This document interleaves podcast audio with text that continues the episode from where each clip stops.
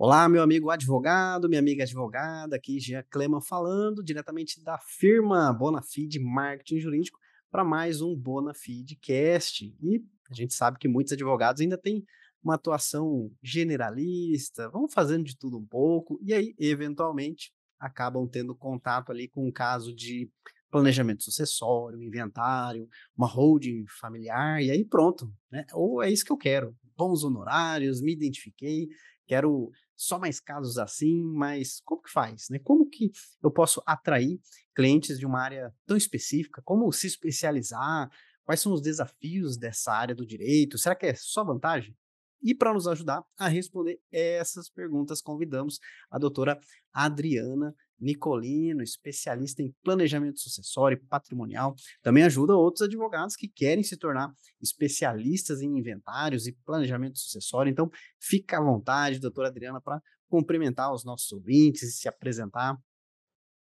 Boa tarde, pessoal. Primeiro, eu quero agradecer o convite do Jean Uh, é uma honra, eu sempre brinco que eu sou apaixonada pelo tema, então sempre que eu tenho a oportunidade de falar sobre ele, sobre inventário, holding, planejamento sucessório, sobre a advocacia como um todo, eu fico muito feliz. Então, Maravilha. agradeço o convite e estou aí para contribuir com o que eu puder nessa tarde. Maravilha. Enfim, uma convidada do mesmo fuso horário que o nosso, né? Sempre a gente atua aqui em Mato Grosso do Sul, a doutora ah, em, sim. em Mato Grosso, né? E sempre é uma confusão. Eu confesso que eu, eu fiquei bem, eu achei bem curioso quando você já me, me passou o horário de Mato Grosso. Eu falei, olha, alguém se preocupou, oh. preocupou com o meu fuso horário. Na verdade, é. não, é que estava no mesmo fuso que Tava eu. no mesmo, né? É verdade. A gente atende clientes também do Mato Grosso, Amazonas também acontece isso, né? Manaus, aí, aí a gente fala no seu horário, né? A pessoa fica Poxa, é sempre, é, mas sempre é especial, né? A gente sempre, a gente se adapta, na verdade, para o resto do país, né? A gente sempre marca as 10 e a gente que se vira aqui para se ajustar para o nosso horário. Uma curiosidade né? Mas bacana. Exatamente. É, estamos aí no, no, mesmo, no mesmo fuso. E, enfim, para a gente dar início aqui ao nosso bate-papo, doutora Adriana, eu queria saber se no seu primeiro dia de advocacia você já começou atuando focado em planejamento sucessório? Você que escolheu essa área, essa área que te escolheu? Como é que foi isso? Hum, primeiro dia estava muito longe de eu pensar que algum dia eu atuaria com planejamento sucessório, principalmente com direito de família. Eu sou advogada há 10 anos, então quando eu comecei, uh, eu ainda tra trabalhei, eu tra trabalhei em escritório generalista por, por sete anos da minha advocacia. E, na verdade, o planejamento sucessório tá nessa rotina e o direito de família ele se fez mais presente por quê? Porque eu estagiei na Defensoria Pública do aqui da minha cidade, né? E na Defensoria Pública, basicamente, você faz ou direito de família ou direito penal. Então, eu, eu já tinha uma familiaridade. Eu dizia que eu não gostava da área, mas sempre que chegava um caso relacionado à área de família ou de inventários, então as pessoas diziam assim: olha, faz aí você, você já tem experiência, né? Já se deparou com isso durante a sua durante a faculdade, já teve uma, uma experiência ali no estágio, então faz você. E assim, pouco a pouco, dentro da área de família, dentro de, de sucessões, essas demandas iam caindo no meu colo e pouco a pouco eu fui amadurecendo, eu fui tendo mais experiência na área o que me fez, de certa forma, como eu sempre digo, eu não fui escolhida pelo direito de família, é, é, eu não escolhi, eu fui escolhida, na verdade. E, e, e, nessa trajetória toda, quando você começa a advogar, a trabalhar com inventários, né? Começa, é, surge uma outra oportunidade, uma outra grande oportunidade, porque afinal de contas, hoje é, eu, eu quase eu quase truco, eu duvido que os advogados eles trabalhem com o judiciário com prazer. Diz assim, não, eu estou no judiciário porque eu gosto de trabalhar com o litigioso. Isso é raro. Então a gente, de uma certa forma, vai trilhando a nossa carreira para quê? Para cada vez mais atuar fora do judiciário. Então, Sim. Então foi quando surgiu essa oportunidade, foi no planejamento sucessório que eu enxerguei essa grande oportunidade.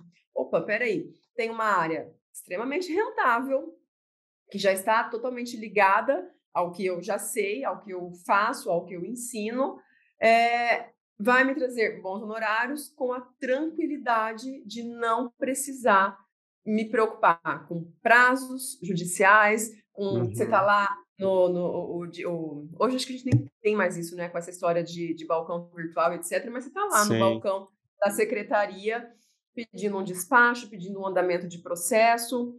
Uh, zerei essas demandas aqui no escritório? Não zerei, a gente tem algumas, mas uhum. o objetivo é cada vez mais focar ali no extrajudicial.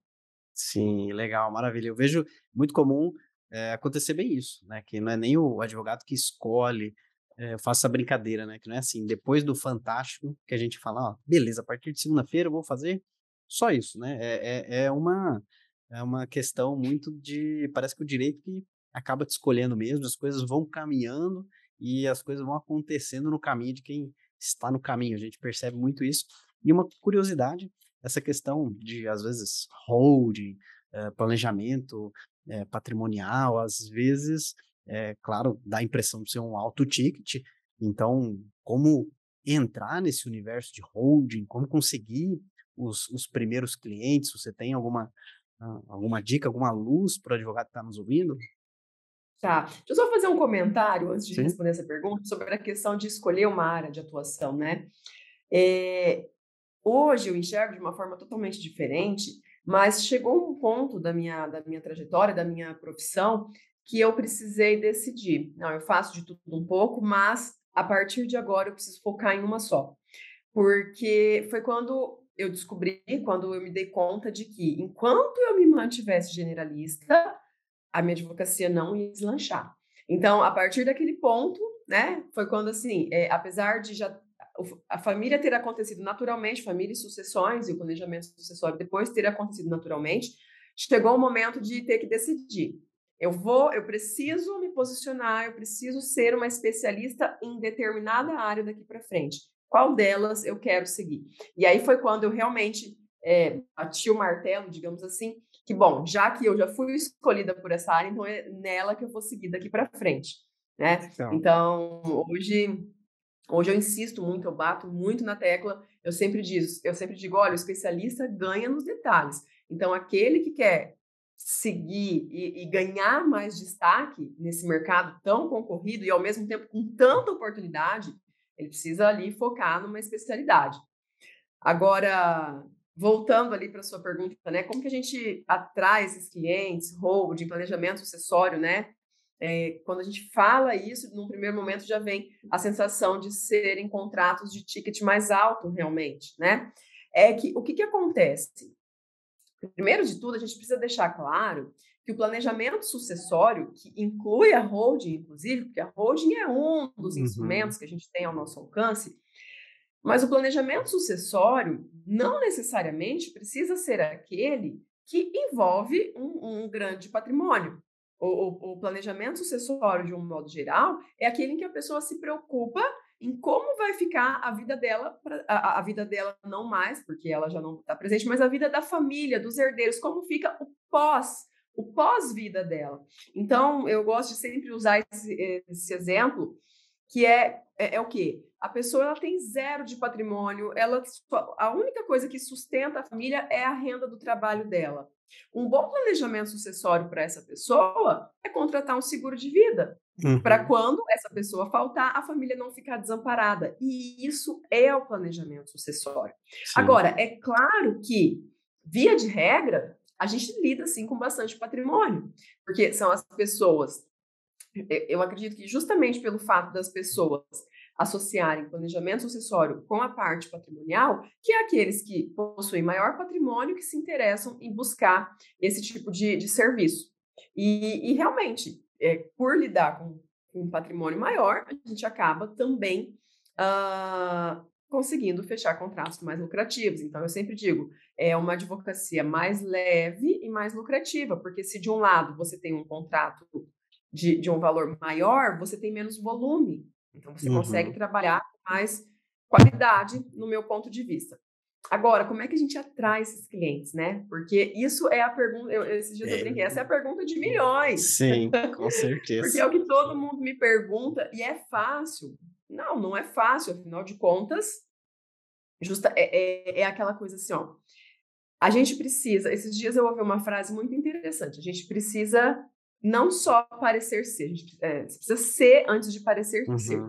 Eu concordo, você precisa ter a capacidade técnica, você precisa estudar muito, precisa da experiência. Uhum. Só que, para esses clientes, a gente também precisa parecer ser. Uhum. Por quê? Se, se, se eu acabei de te dizer, Jean, que já são pessoas que possuem um patrimônio maior, então essas pessoas elas têm um poder aquisitivo, um padrão de vida Sim. muito maior. E automaticamente são aquelas pessoas que que acaba, é, porque a gente, a gente costuma contratar, de certa forma, por similaridade Sim, também. Total. Então, é, não que eu precise ter o mesmo carro dessas pessoas, que eu precise vestir as mesmas roupas, né? Enfim, cada uhum. um ali dentro da sua realidade. Mas eu preciso proporcionar para elas a sensação de que eu estou no mesmo nível delas, seja uhum. técnico seja de postura, de imagem, de comportamento, de fala. Além do que, é, eu também preciso me colocar no lugar dessas pessoas. Então, aonde, que, quais locais essas pessoas uhum. frequentam? Como que eu vou ter, é, como que eu quero atrair essas pessoas para dentro do meu escritório se eu não me relaciono com esse tipo de pessoa? Então, acho que esse é o primeiro ponto é, é, o que eu sempre defendo, assim, com unhas e dentes, é um bom posicionamento digital. Uhum. E isso envolve o todo, seja o conhecimento técnico, seja a imagem muito bem alinhada, a uma boa oratória, para que quando essa pessoa ela te buscar para validar o que você faz, ela encontrar aquilo que ela espera. Então, o posicionamento digital é o principal, não tem como fugir disso. Agora, não é o suficiente, porque uh, de certa forma, assim, o posicionamento digital, ele atrai. Sim. Mas você estando nos mesmos lugares dessas pessoas, você conversando, você criando relacionamentos, também é o que vai ajudar aqui pouco a pouco, uhum. e é uhum. pouco a pouco mesmo. É diferente de uma área, vou dar um exemplo aqui do, do previdenciário. Previdenciário, Sim. você prospecta em massa, né? Sim. Então, você trabalha no volume. Então, são muitos contratos também. fechados, previdenciário, trabalhista, ótimo exemplo. São vários contratos fechados no volume. Então, não dá aquela sensação de, de inércia que às vezes pode causar com quem trabalha com planejamento sucessório. Por quê? Você não vai fechar, lógico, dadas as proporções, depende, né? Eu ainda não cheguei nesse nível, espero chegar um dia, mas você não vai fechar um contrato por dia, dois por dia, quando você está uhum. começando. Por quê? Justamente por isso, são clientes mais difíceis de você atrair. Só que quando Sim. você acha esse ponto, você acha então. esse, esse caminho, aí quando você começa a acertar, que eu falo, aí eles vão chegando. E aí sim, os contratos realmente são contratos maiores, valem a pena um tempinho de espera, digamos assim. Sim. E uma coisa que você falou, doutora Adriana, que é muito interessante, é bem isso. Ah, você não precisa me chamar de doutora, não. Ah, tá beleza. Adriana. Pode me chamar só de Adriana, tá ótimo. Beleza, maravilha. Então, é, vamos tirar as formalidades, né? É costume, né?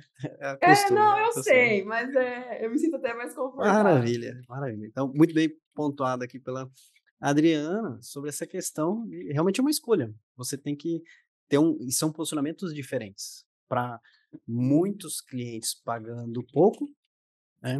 Uhum. Ou poucos clientes pagando muito. Os dois caminhos já adianto que são igualmente desafiadores e difíceis, tá? Não tem um mais fácil que o outro, não. Uhum. Tá? Mas são posicionamentos diferentes. É, rola um, um, um, mito entre os advogados, né? Que, ah, não, mas esse tipo de causa jamais a pessoa procuraria na internet, isso é só indicação, né? Ah, é? Né? Pode estar surpreso que você que nos ouve, talvez uma grande causa, né, um, planejamento um, é, sucessório, uma holding, enfim, um inventário muito interessante. É, talvez a pessoa chegou a te encontrar na internet, mas aconteceu isso.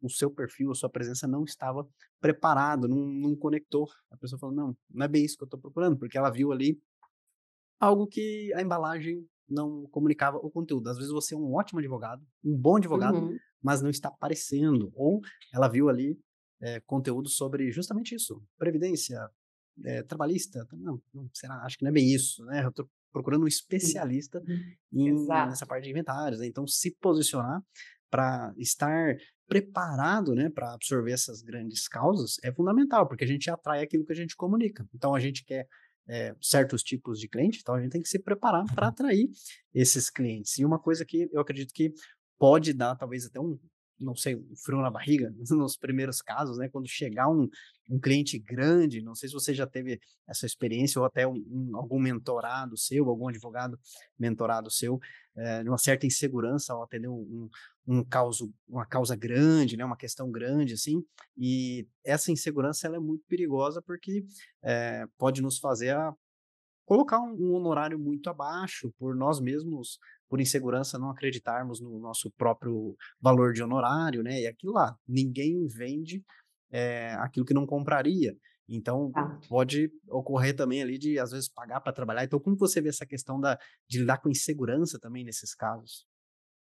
É, o primeiro ponto que é, para ir para suprir essa insegurança que eu digo é o conhecimento técnico, né? Quando você conhece o trabalho que você vai entregar, você se sente muito mais tranquila em vender esse trabalho, porque afinal de contas, você sabe o que você vai, você sabe a forma como você vai ter que trabalhar.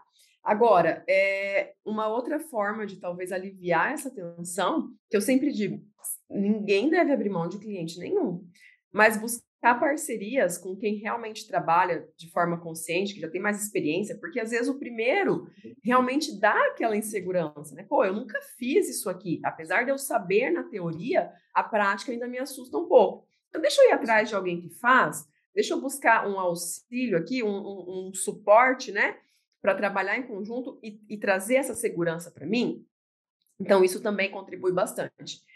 E é acreditar, eu, eu, sempre digo assim, se, se você não acredita no valor daquilo que você está vendendo, meu amigo, seu cliente é o último que vai acreditar. E para que ele acredite, não só você tem que acreditar, como você tem que transmitir isso uhum. com postura, com firmeza, né? É, ontem ainda eu assisti uma aula brilhante da Luísa Fogaça sobre constelação familiar e a cobrança de honorários. E ela mesma dizia: você está com medo, é, é o maior valor que você já cobrou, é o maior valor que você vai receber na sua carreira. Treina na frente do espelho, para que quando você passar esse valor, você passe com naturalidade. Para o cliente, isso precisa parecer natural. Esse é, uhum. é, é, assim, é, é, é, o fundamental para que a gente consiga cobrar esses. Porque, é, é, como eu disse, são contratos maiores. Acontece e quando acontece, sempre vai ter o maior contrato da sua vida até então, e aí você tem que estar preparado, né? E se não está preparado, treina lá na frente do espelho, aumenta essa autoconfiança, né? Essa postura, essa de sentar com o cliente e conseguir convencê-lo é, de que o que do valor daquilo que você tem para entregar. Acho que esse é o, é o ponto principal. Sim, com certeza. Às vezes, falar com total naturalidade, né? Vai ficar em honorário 100 mil reais. A gente pode é, fazer esse pagamento de uma forma que fique adequada. Como você gostaria de fazer? Como se fosse assim, quarta-feira. Ah, Exato. Falei, como se eu tivesse falado 10 reais, assim. Com a maior. Uhum. Assim, não, isso aí é toda hora, toda hora chega um caso assim, né? E mais que por dentro, vocês terem assim, meu Deus do céu, né? Quem nunca, né, gente? É, é. totalmente normal. Essa. A... Porque é, é aquela coisa assim, quando você vende isso há muito tempo, com naturalidade, um valor padrão, você vai se acostumando. Uhum. Agora, chegou o contrato da minha vida aqui, né? Sim, você sabe sim. que está preparado tec tecnicamente, você sabe que é, tem o que entregar para o cliente, mas e aquela coisa, e aquela sensação assim, e se eu perder esse cliente? Será que uhum. se eu cobrar uhum. esse valor, ele se mantém? Será que se eu baixar um pouquinho, né, eu não vou assustar? É sim. É normal. Sim. Mas aí é quando entra toda, toda essa questão que eu te falei há pouco ali, da convicção de entre, entender o valor daquilo que se está entregando. Sim, e uma coisa que você falou que me chamou a atenção também foi a respeito de parcerias até, lembrou um pouco, de certa forma, o caso do professor Riberto Ribeiro, também é, temos episódio aqui no nosso podcast com ele, e ele começou a dar aula é, de forma voluntária, se não me engano, na universidade, é, e a matéria que ele pegou era relacionada ali a, a, a é, sucessões, né? E o que, que uhum. aconteceu? Uhum. Os alunos, começou a acontecer em casos de amigos, familiares, né? Questões nesse sentido, e para quem que eu vou levar esse caso? Para o professor. Né? Ah, o professor uhum. sabe, o professor manja, né? Então, ali começou a, a atrair muitos casos dessa área específica, né? Até ele também foi uma, uma, uma trajetória até ele se especializar, né? E focar só nisso e tudo mais, né?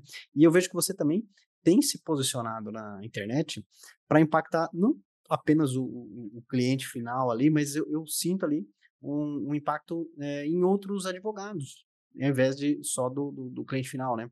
Mas eu acredito que isso, por tabela, acaba também respingando ali em, clientes por, por, por, escritório, né? Até pelos próprios conteúdos que tem uma profundidade uhum. técnica, né? Alguém vê aquilo ali e fala, puxa, é, a Adriana sabe que está que tá falando, né? Ou é, até mesmo por um tipo de, de, parceria, acabou esse conteúdo que você produziu, mesmo que com foco mais para outros advogados, acabou respingando também em oportunidades para advocacia? Ah, com certeza. É, eu tenho bastante trabalhos em parceria, justamente por conta desse posicionamento. E aí é um posicionamento não só de uma especialista, mas de uma especialista que ensina outros advogados. Então, isso também traz uma autoridade um pouco maior, né?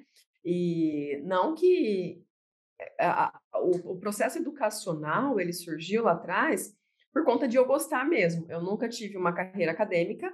É, quando eu, eu, eu tentei entrar nesse mundo educacional quando começou a pandemia lá em 2020 e, aos, e foi acontecendo bem aos poucos mesmo, de um em um, não, não saí vendendo produto, nada, fui mentorando um, dois, três, quatro, até que eu abri a mentoria em grupo na área de rol de planejamento sucessório e isso, consequentemente, assim, eu não tenho dúvida de que refletiu em outros resultados por conta do posicionamento, porque as pessoas olham e dizem o seguinte, bom, se ela ensina outros, então ela sabe o que ela está fazendo.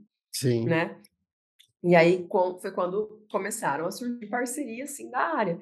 E é, engra é, é engraçado e é, é, bem bacana isso daí, mas as pessoas têm se conscientizado da necessidade de ser especialista. Então, bastante colegas, principalmente esses que vêm buscar uma parceria, eles já entenderam que eu até posso prestar esse serviço, mas pode ser que um pequeno detalhe coloque tudo a perder. Por quê? porque eu não sou especialista na área. Uhum. E quando você é especialista, é o que eu sempre digo, Sim. né? Falei lá atrás, o especialista ele ganha nos detalhes. Então, às vezes é uma coisa tão pequenininha que o generalista ele não está pronto ou ele por um descuido, por um desconhecimento, ele não vê que o especialista ao bater o olho, ele se depara com aquilo e fala: "Pronto, é assim que a gente vai resolver". E isso os advogados têm se conscientizado disso e têm buscado para parcerias justamente por conta dessa dessa diferença que o especialista traz, porque eu digo o seguinte: quando você é especialista, você tira um. Eu falo assim, ó, quando eu decidi seguir como especialista em sucessões e planejamento sucessório, eu tirei um peso das minhas costas de não precisar saber tudo. Uhum. Quando você uhum. opta por ser especialista, você não precisa mais responder uma dúvida no churrasco de família, Sim. a pergunta de um amigo, ó, oh, tira uma dúvida minha aqui. Cara, eu não sei, a minha especialidade é família e sucessões, sucessões, inventário, planejamento sucessório. Ó, oh, você vai me desculpar, mas eu parei de advogar nessa área, então eu não vou conseguir te responder. E tira aquele peso, sabe? Então, assim, para mim, escolher a especialidade, ela traz ganho em todos os aspectos. Sim, não, com certeza. E até eu puxo esse, tema de outros advogados seguirem, acompanhando, porque tem muitos advogados que acham ruim. Ah, outro advogado me seguindo. Você começa a falar sobre, sobre direito, e aí advogados começam a te seguir, e muitos acham isso ruim. Falam, não, eu quero clientes, não quero outros advogados me seguindo. Mas eles, às vezes, não perceberam que isso é positivo para você Também. depois ser indicado, fazer uma parceria. Então, a, uhum. a, a, sua audiência, lógico que tem toda uma estratégia por trás disso, né? Mas o, os outros advogados te seguirem, né, não é ruim, muito pelo contrário, né? Isso aí depois pode é, virar negócios, parcerias, né? Isso acontece conosco também, por a gente se posicionar com marketing específico para advogados, muitos profissionais de marketing vêm é, nos procurar para é, saber o que, que pode fazer, o que, que não pode, está eh, tentando fazer estratégias ali não está dando certo, como é que a gente consegue, né? E acaba depois virando até aluno nosso nos nossos treinamentos, e a gente ensina e faz, né? E nas nossas propostas de é, fazer o serviço, a gente pode usar esse argumento que a gente é professor dos nossos concorrentes, né? Então, no fim das contas, quem sabe no futuro a gente não, não abre um, um, um produto, alguma coisa para ajudar essas outras agências a atenderem uhum. bem os uhum. advogados também, né? Então, assim, é, se permitam, né, é, ter essa abertura para essas novas é, possibilidades, né? Isso é, é, é muito importante para não ficar fechado ali, né? E não, não enxergar algumas oportunidades. Não sei se contigo, é, quando os, os, advogados começaram a te seguir, talvez bateu esse sentimento de, poxa, mas eu quero clientes, né? Não sei se a, aconteceu assim, ou desde o início você já mentalizou assim, não, eu quero direcionar para advogados. É que foi tudo muito rápido. Eu comecei a produzir conteúdo mais consistente em junho, final de julho já estava definido que eu produziria conteúdo para advogado. Hum, e meu tá. perfil do Instagram era um perfil pessoal, então eu já tinha muita gente, não uhum. advogada ali me acompanhando, e pouco a pouco, quando eu mudei a linguagem, esses advogados foram chegando. Entendi. Então, assim, não teve aquele ponto de virada de falar assim, nossa, é, a estratégia não está certa e etc. Por quê? Porque eu já foquei, já, já, já defini essa estratégia desde o início, digamos assim, né? Só dois meses produzindo conteúdo para público final foi bem pouco. Então, já, já mudei a estratégia. Mas uma coisa que eu sempre digo é justamente isso. Se você produz um bom conteúdo, é inevitável que outros advogados cheguem. Por quê? Porque eles querem se das duas uma, eles querem aprender com você, ou eles querem se espelhar no que você faz para que eles façam também. Então, é inevitável, não tem como impedir que esses advogados cheguem ao seu perfil. E aí tem um outro ponto. Eu acho que se, se esse volume de advogado está aumentando, hora ou outra eles vão começar a pedir por algo a mais. Seja uma consultoria, seja, olha, me ensina sobre isso que você fala, porque se está ali, né? É porque uhum. a pessoa uhum. fala bem, ela tem o que entregar. Então é uma, uma oportunidade a mais, mais uma oportunidade que você tem de também fazer dali da sua advocacia um braço a mais, um negócio a mais, né? Eu acho que a gente tem que estar tá pronto para aproveitar as oportunidades que surgem nesse caminho. Sim, sim, com certeza. E até agora eu vou fazer uma pergunta bem bem besta, né? Pergunta de cliente, a pergunta do churrasco de domingo. Mas é sobre holding, tá? É sobre holding. Um tema... é, aí essa eu tenho que responder e ver se eu ainda converto em cliente, é, né? Melhorou, né? Melhorou. Mas assim, é. me corrija, eu vou, vou caminhar para um cenário aqui para a gente uhum. levantar algumas hipóteses, tá? Me corrija se eu estiver errado, mas falando em holding familiar, acredito que não é só abrir um CNPJ, transferir todos os bens para o CNPJ e pronto, adeus imposto. Né? Não é bem assim, não é tão simples assim. Acredito que corre até o risco de, em alguns casos, você pagar mais imposto ou até perder dinheiro se você não não fizer direito, né? Acredito que até holding não é muito indicado se a intenção não for ficar com os bens na família. Tem, enfim, dá para perder dinheiro com, com holding também? Dá, porque dependendo da, dependendo da estratégia, dependendo do que se faz, você acaba recolhendo mais impostos. Vou, vou dar um exemplo para ficar mais fácil né, de visualizar. Uh, vamos pensar ali um imóvel, alguns imóveis de aluguel, né? Que a pessoa fala assim: porque, de certa forma, a tributação do, do aluguel recebido na pessoa jurídica ela é menor, de um modo bem, bem, bem genérico, né? Uhum. Só que, muitas vezes, a, pessoa física, dependendo do valor que ela recebe de aluguel, ela tem um teto ali que ela vai declarando até chegar nos 27%. Então, às vezes, ela não chegou nesse teto. E aí, a conta que a gente precisa fazer é a seguinte: quando eu pego bens de pessoa física e transfiro para pessoa jurídica com movimentação financeira, porque daí ah, a intenção é que esses, esse recebimento de aluguel ele passe a girar ali na pessoa jurídica, né? Uhum. Então, eu vou transferir porque a tributação sobre os aluguéis é menor, etc, etc. Só que tem um imposto que a gente tem que recolher, que é o ITBI. Então, às uhum. vezes, dependendo do que a pessoa física está declarando de aluguel, se a gente somar o que ela ainda vai declarar de aluguel na pessoa jurídica, mais o imposto do ITBI, pode sair mais caro para ela. Sim. Pensando em economia tributária, pode não ser vantajoso. Essa pessoa pode ter que recolher mais, ela vai ter gasto com contador e etc. Ponto um. Só que a gente ainda tem a, o, outro, o outro lado do planejamento, que é o planejamento sucessório. Pode ser que, pensando em planejamento sucessório, o que, que significa isso? Ah, eu vou estruturar tudo dentro de uma holding para pensar na transferência em vida desses bens para os herdeiros. Aí a gente uhum. tem uma uhum. outra estratégia a ser utilizada, e aí sim pode ser vantajoso que a gente não paga o ITBI, paga só o imposto de transmissão das cotas aí, então, dessa pessoa jurídica. Sim. E até é, eu vejo muitas pessoas pensando assim, ah, eu vou fazer isso lá com o meu contador. Mas o ideal, eu vejo, pelo menos meu ponto de vista, é fazer sempre com advogado, porque o contador vai falar assim: ah, já sei, é, coloca aqui doação, coloca doação, 8% tal, mas na verdade, aí beleza, doou pro filho, né? E aí, é, beleza, separou. Aí, deve, aí, aí o, o, imposto teria 8% de doação, virou 50%, né? Então, assim, tem toda uma estratégia, o contador não vai, não vai considerar isso, né? E o advogado já vê é, com uma profundidade muito muito maior, né? E aí, esse tema de, de, de holding, eu vejo que está começando a ter uma movimentação maior, assim, das pessoas tomarem consciência, né? É, e não é para todo mundo, tem que ser analisado caso a caso. É o, é o, famoso depende, né? Mas, puxando aqui um cenário de, por exemplo, uh, uhum. o Sr. Milton, né? Um senhorzinho ali, ele tem... É, o Sr. Milton tem 80 anos, ele tem ali seus é, 20 mil reais de aluguel, já bateu ali os 27,5 com certeza ali do, do, do, imposto de renda da pessoa física, né?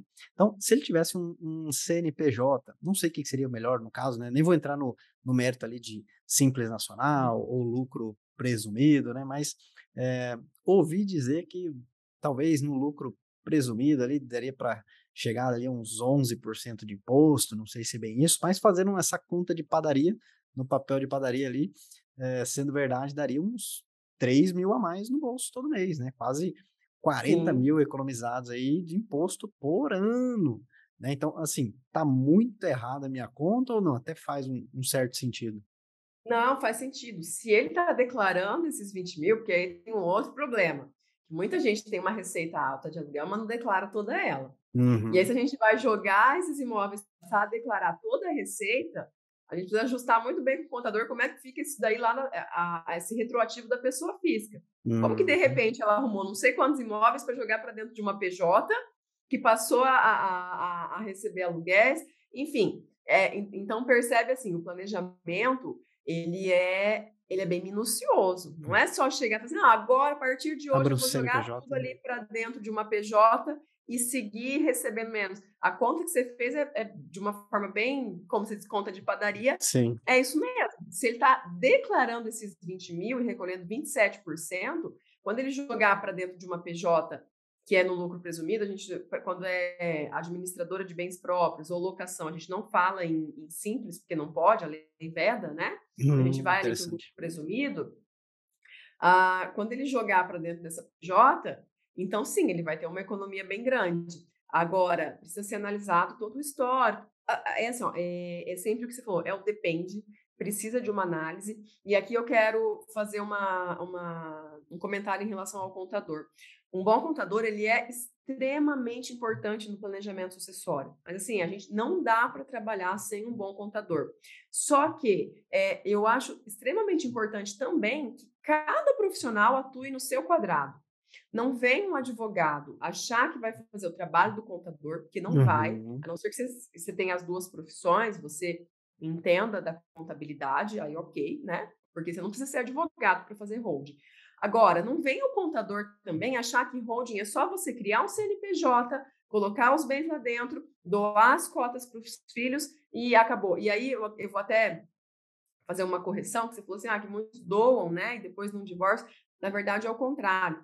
Muito, eu já vi muita holding em que os pais colocam os bens dentro dessa, dessa PJ, vendem as cotas para os filhos, porque hum. não tem imposto, porque no de doação a gente tem o imposto, que chega ali a Sim. 8% sobre o valor das cotas. Quando a gente vende, a gente não tem imposto. Essa pessoa que está comprando, ela só precisa ter caixa é, por conta da declaração né? de imposto de renda. É.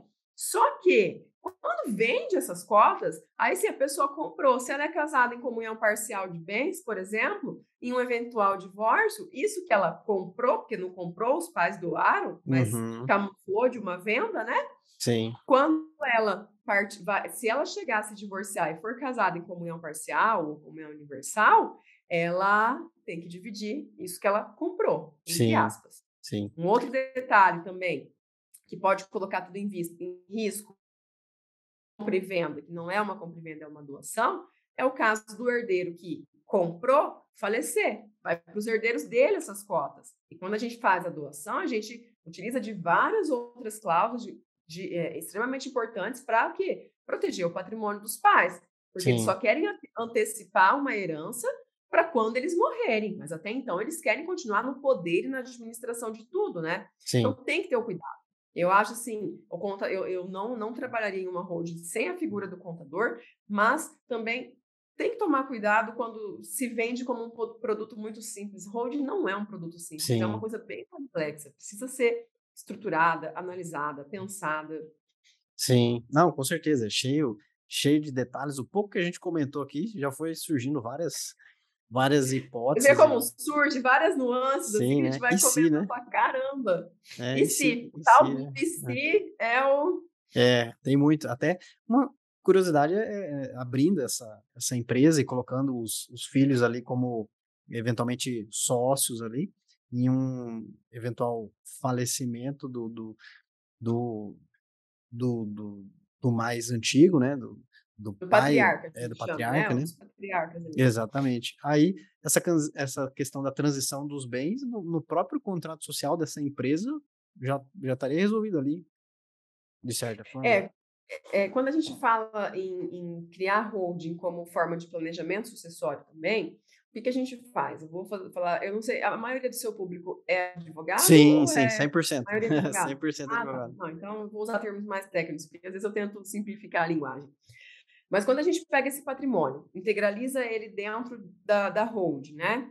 E converte em cotas, para que esse processo ele seja concluído, o ideal é que a gente doe essas cotas dos pais para os filhos, com todas as, as ressalvas ali de reserva de usufruto, cláusula de reversão, as cláusulas de impenhorabilidade, inalienabilidade, incomunicabilidade, cláusulas de direito políticos. Por quê? Porque isso tudo garante os patriarcas, que são quem estão doando, os poderes ainda sobre essa empresa, que nada mais é do que sobre o patrimônio. É, só que quando eles falecerem, se essas cotas já tiverem sido doadas, já são dos filhos. Uhum. A única coisa é que até então eles tinham usufruto, e quando falece, o usufruto se extingue e os Sim. filhos passam, então, a ter plenos poderes sobre o uso e, e sobre a posse dessa, dessas cotas que antes né, era de uso dos pais. Sim, não, muito interessante. E até onde que eu quero chegar com essa, com essa história, uhum. com esses casos, né? É que eu vejo no meu dia a dia muita gente que tem é, esse cenário ali e nem sabe. Vai tocando uhum. e depois, numa eventual é, sucessão de patrimônios, né?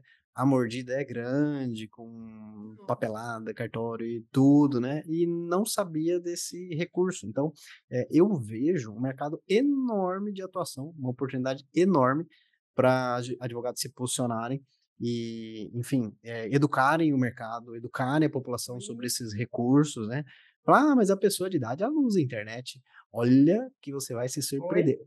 O meu. É, cortou um pedacinho, Jean, que você estava falando. Eu vejo uma oportunidade enorme para advogados se posicionarem. Sim, eu vejo uma oportunidade sim, enorme para advogados se posicionarem nesse, nesse meio de atuação, né? E muitos advogados também vão questionar a questão de. Ah, mas uh, uh, o pessoal de mais idade não usa internet, e aí que eu, eu faço o alerta, né? O meu avô, por exemplo, tem iPhone e usa Twitter. Sabe como é que eu descobri que ele usa Twitter? Ah, conta, ele... porque nem eu uso Twitter. É, então, eu também não, mas meu avô usa Twitter no iPhone dele, né? Ele, eu tenho um sobrinho, que na verdade é bisneto dele, né? E aí uhum. ele veio lá reclamar com, com esse meu sobrinho, né? Falando, o nome dele é Felipe, né? Ô, Felipe, o que, que você tá escrevendo no Twitter aqui? Eu tô achando estranho essas coisas aqui. Ele falou, que Twitter? Bisa, né? É. Ele é, é, não é você isso aqui, ó. Aí tava lá assim, Felipe Neto. Né? Não é o Neto? Felipe? Ah. De verdade. Ele tava achando que o Felipe Neto era o Felipe, meu, o outro Felipe. Não, mas é, o, é outro Felipe, não é o Felipe. É, olhou ali, o Felipe, o Neto. Ó, oh, o Felipe, o Neto aqui, ó. Né? Nem pra ver que a foto tava nada a ver, né? Mas enfim, né? Mas meu vô tá lá, né? Mas uhum. nem que seja questão de. Não que você vai impactar o patriarca, mas às vezes impactar o filho, o neto, né? com, com essa informação, para eles discutirem entre família ali e preservarem tudo aquilo que foi custoso, o suor Sim. ali, anos de dedicação e, e quanto máximo isso é, permanecer é, na família, é, isso é positivo, todo mundo só tem a ganhar, a valorizar, inclusive o patriarca, né? Não é com interesse de extrair o, até o, última gota ali do patriarca, não, justamente valorizar todo o esforço dele, né, para que isso chegue nas mãos é, corretas, né, que seja a sucessão de forma uhum.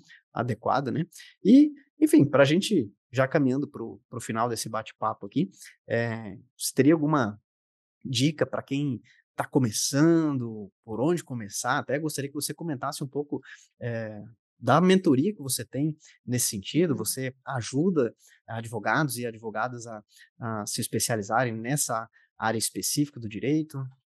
É, deixa eu só, só é, ressaltar uma coisa. Enquanto você ia falando, eu me lembrei.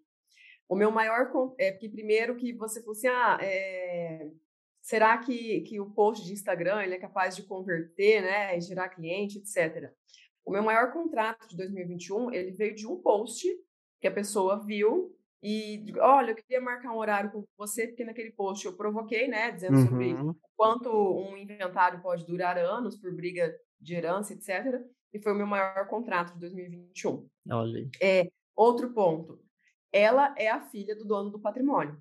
Então, não necessariamente a, os donos estarão realmente aqui na internet, né? Pode ser que estejam, pode ser que não, igual se eu vou com o Twitter, achei o máximo. Sim. mas alguém vai ver. Porque geralmente, quem eu percebo que passou a se interessar mais pelo planejamento sucessório são os filhos, realmente. Porque eles começaram a perceber que pode cair uma bomba no colo deles. É, esperar o inventário não é uma bomba para quem falece, é uma bomba para os filhos. Sim, porque, afinal de contas, eles podem se deparar com briga na família, com um grande conflito ali por divisão de bens, com perecimento desse patrimônio, porque se não tiver quem saiba administrar, aquele especializado em tocar, em dar prosseguimento, os bens eles podem se deteriorar. Então, eles começaram a perceber essa importância e é para essas pessoas que a gente precisa falar. Não precisa necessariamente pensar no senhorzinho de 70 anos, que hoje em dia nem, a gente nem fala senhorzinho, né? Pessoa com 70 anos está ali no auge da vida. Correndo, né? Fazendo é, maratona. Uh -huh, Drauzio mudado. Fazendo maratona. Isso. Então, não precisa ser para esse tipo de pessoa. A gente pode escolher o público para quem vai falar e falar de forma estratégica, né? Esse é, é algo que eu queria só chamar a atenção ali para quem estiver assistindo, de que, cara, e assim, ó, a produção de conteúdo, ela é essencial. Você até pediu que dica que eu dou para quem está começando. É, primeiro de tudo, se você está é, começando a entrar por esse caminho do planejamento sucessório, fala em planejamento sucessório, as primeiras coisas a serem estudadas são aqueles instrumentos mais básicos, como a doação, como o testamento, a própria aplicabilidade do seguro de vida, previdência privada, né? Só que quando você quer dar um passo a mais e, e, planejar de forma estratégica o patrimônio daquele cliente que chega ao escritório, você precisa saber entregar a holding, seja ali dentro do, do, do, seu campo, né? Porque a holding ela envolve várias várias áreas de atuação, seja o direito de sucessões, o direito societário, empresarial, direito tributário. Então, dentro de todas essas áreas, a pessoa ela pode ir aprendendo e englobar todas elas, conseguir entregar o serviço todo, ou precisar de parceiros. Sim. Mas é, dentro de cada uma das áreas, então quem é do direito societário vai ter mais facilidade com a holding, mas vai se perder um pouco, talvez, ali na parte do direito das sucessões, que é uhum. extremamente importante, né?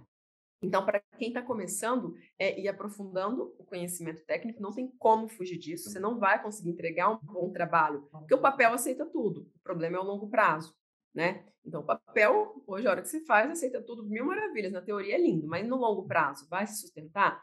Então, é realmente se aprofundar do conhecimento técnico. E, e não tem como. Hoje é impossível quem queira prospectar, quem queira bons clientes, quem queira crescer o negócio sem um posicionamento digital. Não dá para ficar fora dele. E aí eu brigo todos os dias ali no meu perfil, eu encho o saco, eu falo muito mais para mulheres do que para advogados, né? É, talvez pela similaridade que gera, enfim. Eu falo, cara, hoje mesmo, ontem mesmo eu postei um, não sei se você chegou a ver, se você acompanha os stories ou não, porque também na correria às vezes passa, eu, um, um, um, histórico de 2020, três anos atrás. Uhum. Eu, eu, eu, falei para elas, falei, é sério mesmo que você ainda não começou por medo ou vergonha? Porque a forma como eu Sim. falava, olhando aquilo hoje, para mim, é ver, vergonhoso, entre aspas, Sim. porque não tem nada a ver como eu falo hoje, mas ao mesmo tempo é muito bacana olhar para trás e ver o quanto a gente amadurece no processo. Ninguém vai começar estando muito bom. O Sim. processo ele leva tempo, só que se não começar. Então, prime... o primeiro ponto é posicionamento. Você precisa parecer ser. Quem não é visto não é lembrado, e quem não é lembrado não é contratado. Então, Sim. Então, começa por aí. Entendeu? Esse posicionamento aliado ao conhecimento técnico. Ah, mas aonde que eu começo nessa né, parte técnica para me aprofundar em direito de, de planejamento, no planejamento sucessório? A gente tem que definir de qual área essa pessoa está vindo. Se ela está no direito das sucessões, então vamos estudar ali a parte do societário, né, que é para dar esse passo a mais com as holdings. Societário, empresarial, voluntário, Uh, e o mesmo com, com o outro lado. Se eu estou no tributário, eu preciso me aprofundar um pouco no, direito das sucessões, que é a base, tem que ter. Então, assim, sucessões, qualquer um que for atuar tem que ter uma base muito sólida e ir pescando as outras áreas. E sobre Sim. o meu produto, é isso que eu acabei de dizer. a gente passa por esse aprofundamento. Então, obviamente, o meu maior público são advogadas que já trabalham com direito das sucessões e querem dar esse passo a mais. Até porque eu tenho o, o treinamento em inventário e planejamento sucessório, que é um curso gravado, e, e ali eu trago essa base do direito das sucessões. E aí, aquelas que querem dar esse passo a mais, a gente vai então para uma mentoria, uma mentoria em grupo. Eu eu fiquei é, sem, sem abrir caminho, sem abrir turma, nada disso, desde julho do ano passado, foi quando meu neném nasceu, comecei de agosto. E agora a gente está estruturando para voltar e colocar a, a, a mentoria, abrir uma nova turma de novo, que é então esse aprofundamento, esse passo a mais, né? É, vamos ver ali os detalhes agora, então, o geral, a base está bem estruturada lá com o direito das sucessões. Então, agora eu quero dar esse passo a mais. E, e a mentoria é voltada para isso. Legal, legal. E o pessoal que quer te conhecer, quer te encontrar nos canais digitais, é, onde que eles podem te encontrar? Deixa aí para o pessoal.